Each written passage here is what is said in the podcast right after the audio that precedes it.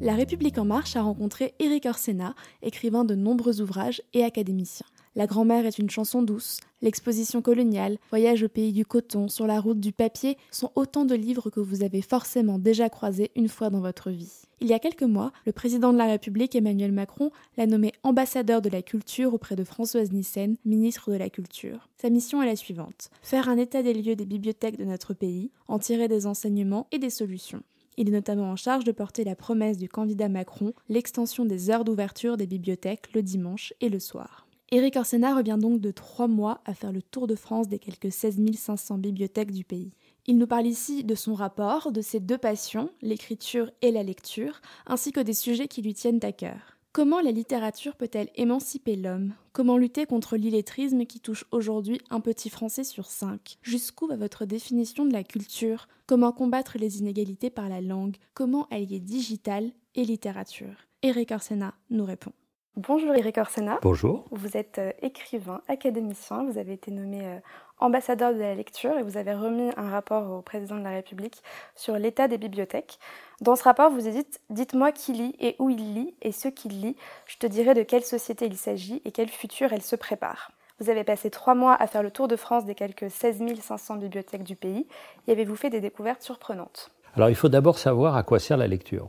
La lecture, ça sert à s'agrandir soi-même. Parce que celui qui lit est un coproducteur. Ce n'est pas de la consommation. Il doit imaginer pour que ce qui a été euh, conçu par le livre apparaisse.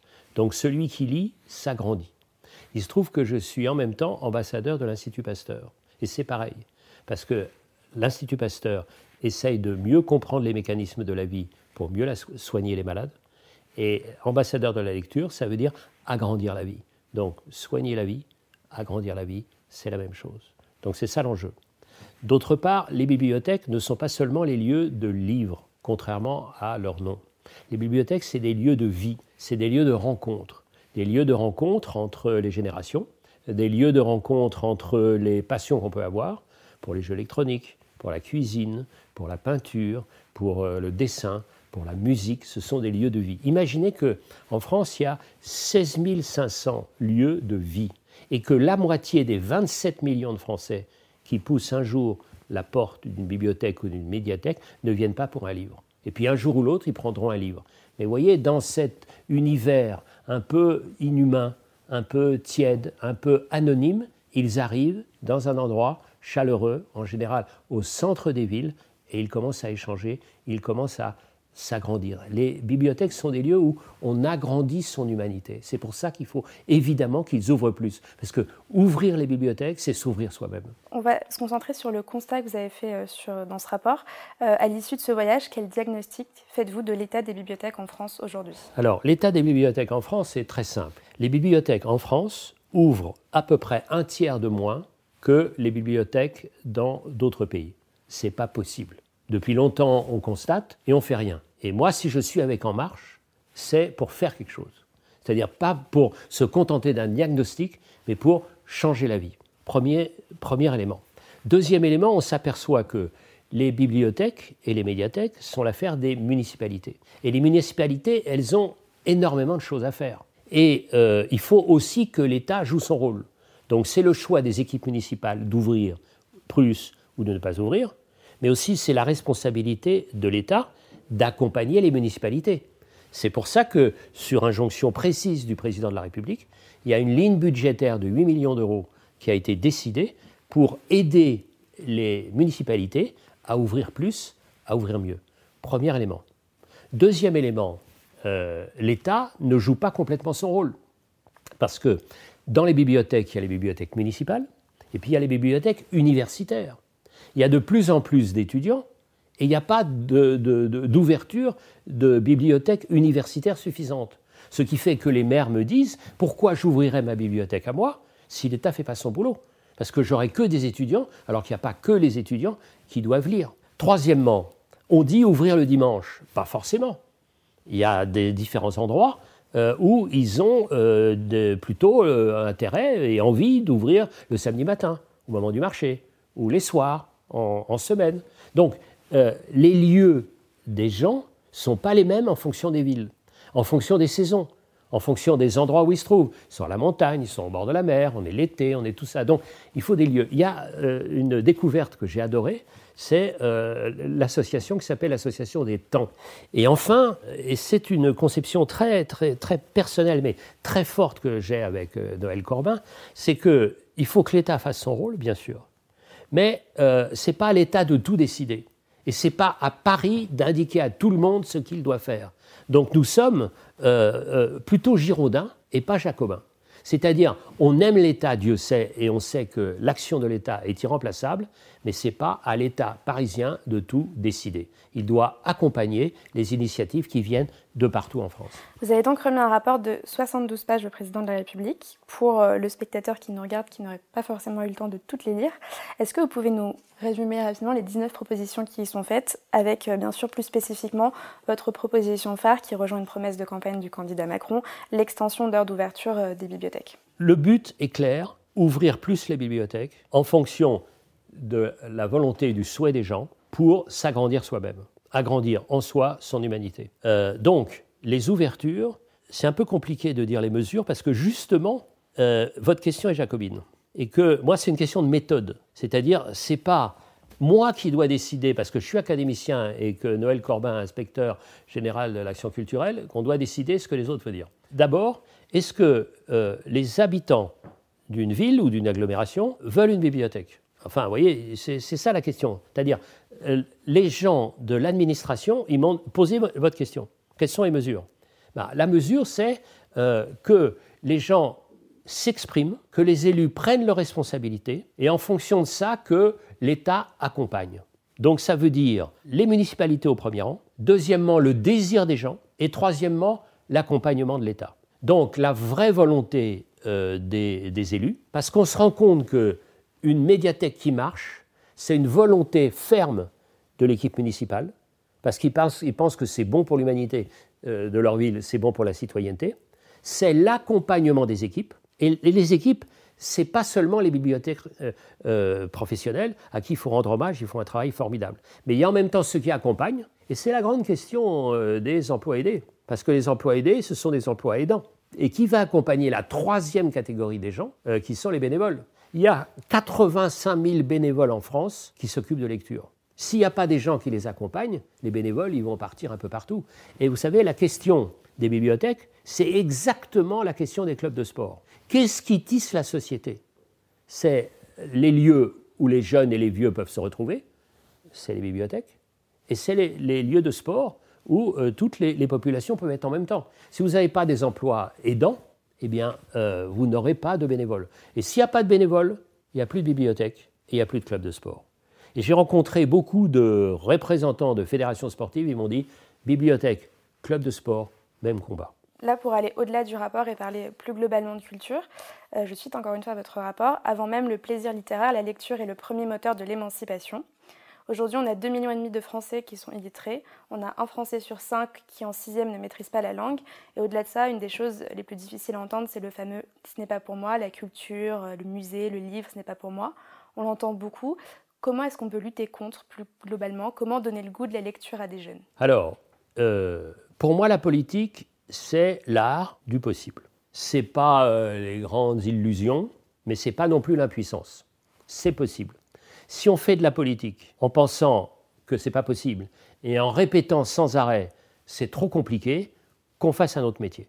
J'ai un respect infini pour les politiques qui se battent pour accroître le champ du possible. Et un irrespect total, un dédain, voire un mépris pour ceux qui sont là juste pour rester. Ça, c'est clair. Le premier point, c'est le possible. Le deuxième qui est insupportable, c'est c'est pas pour moi. C'est-à-dire être assigné à résidence dès l'âge de 12 ans. Et la pire assignation à résidence, c'est-à-dire assigné à la résidence de l'impuissance, c'est ne pas savoir lire et écrire, une bonne maîtrise de l'écriture et de la lecture à l'âge de 12 ans. Or, cette euh, impuissance-là, quasi congénitale, liée à des, euh, héritages euh, malheureux sociaux, ça concerne un petit Français sur cinq. C'est-à-dire qu'à l'âge de 12 ans, ils savent qu'ils ont toutes les chances d'être en exil dans leur propre pays et d'avoir que très très peu de chances de trouver une place à, leur, euh, à, leur, à, la hauteur de leur capacité. Ça veut dire que c'est une injustice incroyable, puisque tout dépend du lieu et, de la société dans laquelle on est arrivé dans ce monde, et puis, et puis un incroyable gâchis parce qu'on se prive de la capacité d'un petit Français, d'une petite Française sur cinq. Donc là, il y a une obligation de résultat. C'est pour ça que euh, la, la, division des classes avec 12 simplement euh, en primaire, c'est absolument clé. Donc euh, cette question-là est absolument nécessaire. Vous savez ce que veut dire émanciper? Émanciper, c'est très intéressant parce que c'est le latin manu la main, capare prendre la main. Et il y avait avant des euh, marchés d'esclaves. Et quand euh, on voulait un esclave, on voyait un esclave qui vous plaisait par sa force, sa beauté, etc., on le prenait par la main.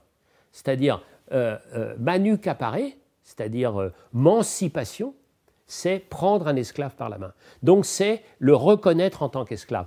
Et émanciper, ce n'est plus pendre par la main, on le prend par la main pour l'aider justement à sortir de son état d'esclavage. C'est une des phrases les plus belles qui soit, c'est-à-dire le possible, c'est-à-dire le possible. Reconnaître en chacun la dignité, c'est-à-dire le possible. Un être humain, c'est un concentré de possible. Un être humain, c'est une promesse. Une politique culturelle, c'est donner à chacun la possibilité de tenir la promesse qui est en lui.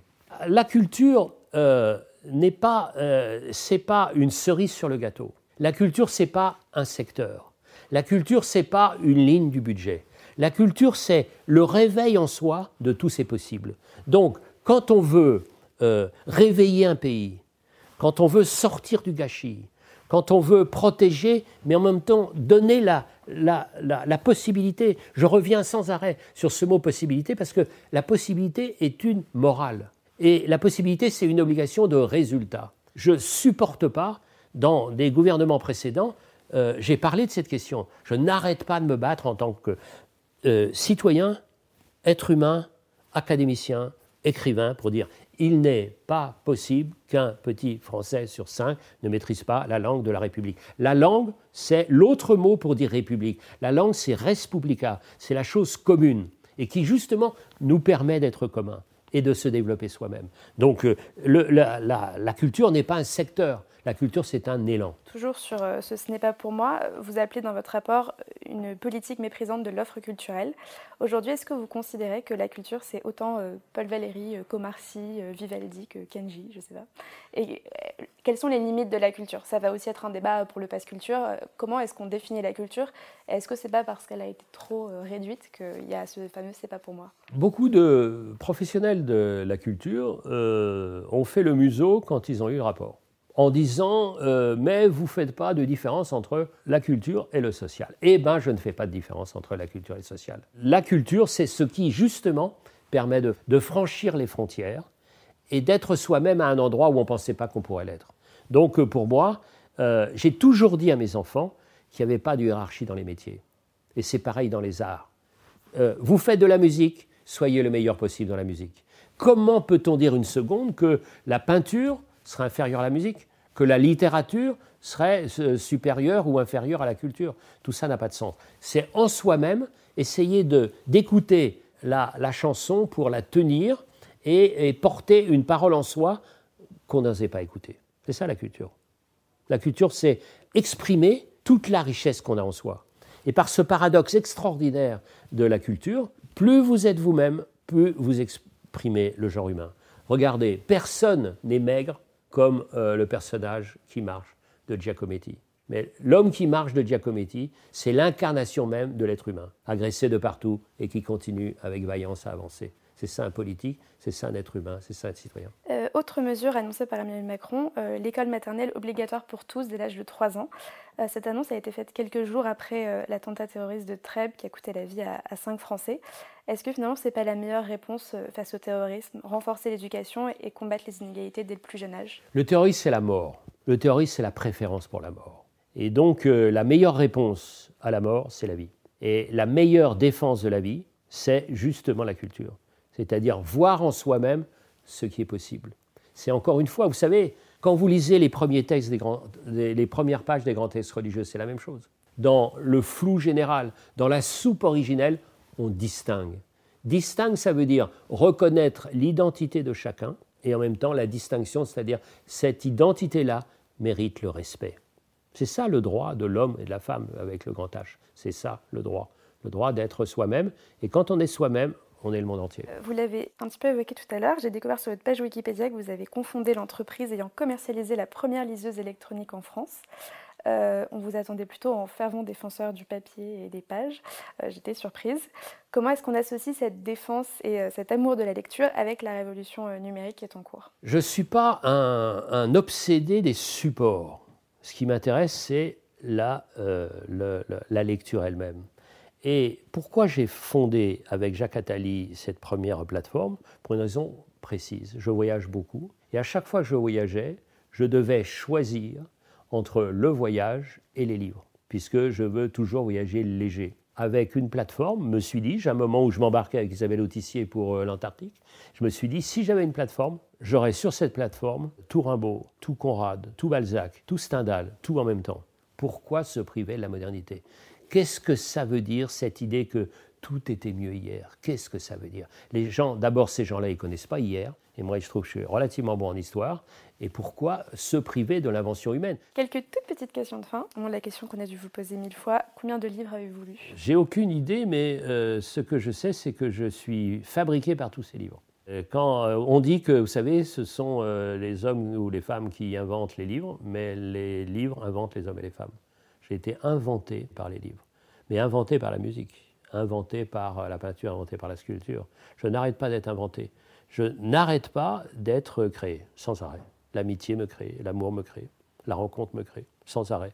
Ceux qui sont arrêtés, bah, pourquoi ils continuent à vivre? Est-ce que vous vous souvenez d'un livre qui vous a marqué, que vous aviez découvert dans une bibliothèque? Euh, alors, plusieurs choses, les bibliothèques, mais euh, j'ai des souvenirs de, euh, de la Bibliothèque nationale, place 190, où j'ai écrit les trois quarts du livre qui a eu, qui a eu le, le Goncourt, c'est-à-dire l'exposition coloniale. Et je sais que maintenant, des tas de gens essayent, ont, appris cette anecdote, et essayent de, de, réserver cette place 190 parce qu'ils pensent qu'en s'asseyant sur, sur le fauteuil de la place 190, ils ont une chance d'avoir le Goncourt ce qui présente quelques avantages. Mais dans les bibliothèques, j'ai surtout euh, dévoré les atlas. Et, dévoré les cartes. Et c'est là où je me suis, j'avais l'impression d'avoir à ma disposition le monde entier. Votre dernier coup de cœur littéraire Le dernier coup de cœur littéraire, c'est un vieux livre qui était resté longtemps anonyme, que je vous recommande. On sait maintenant qui c'est. C'est une dame de la haute société euh, américaine euh, qui s'appelle Gladys Huntington.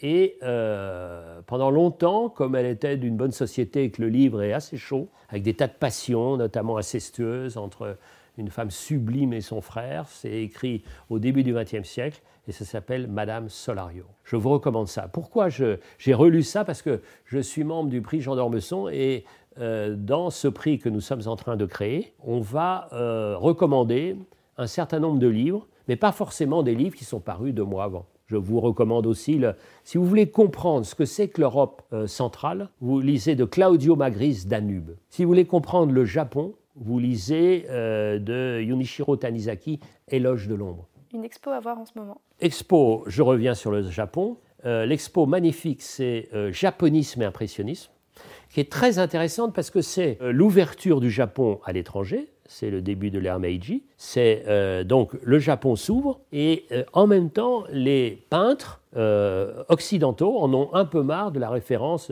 perpétuelle aux antiquités. Ils veulent un autre regard. Et donc l'impressionnisme arrive en même temps que l'ouverture du Japon au monde étranger. Et les, impressionnistes vont être fascinés par les Japonais et les Japonais vont être fascinés par les impressionnistes. Donc vous allez à Giverny et vous voyez japonisme et impressionnisme. Et d'ailleurs, vous allez pouvoir l'illustrer parce que j'ai là euh, le catalogue.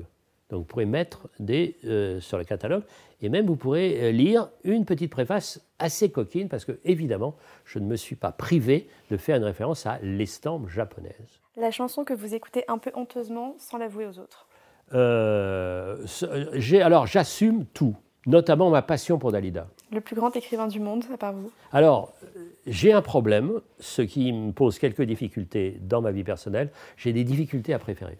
J'espère que ce n'est pas votre cas, parce qu'autrement, vous allez voir votre vie privée, c'est un drame. Merci Eric Orsena. C'est moi qui vous remercie. En marche.